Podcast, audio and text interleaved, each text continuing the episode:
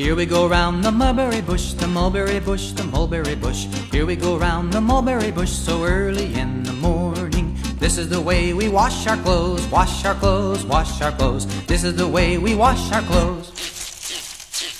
So early Monday morning, this is the way we iron our clothes, iron our clothes, iron our clothes. This is the way we iron our clothes. So early Tuesday morning, This is the way we scrub the floor, scrub the floor, scrub the floor. This is the way we scrub the floor. So early Wednesday morning, this is the way we mend our clothes, mend our clothes, mend our clothes. This is the way we mend our clothes.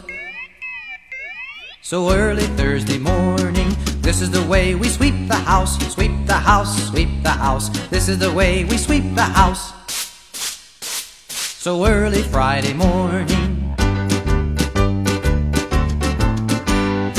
This is the way we bake our bread, bake our bread, bake our bread. This is the way we bake our bread. So early Saturday morning, this is the way we go to church, go to church, go to church. This is the way we go to church. So early Sunday morning.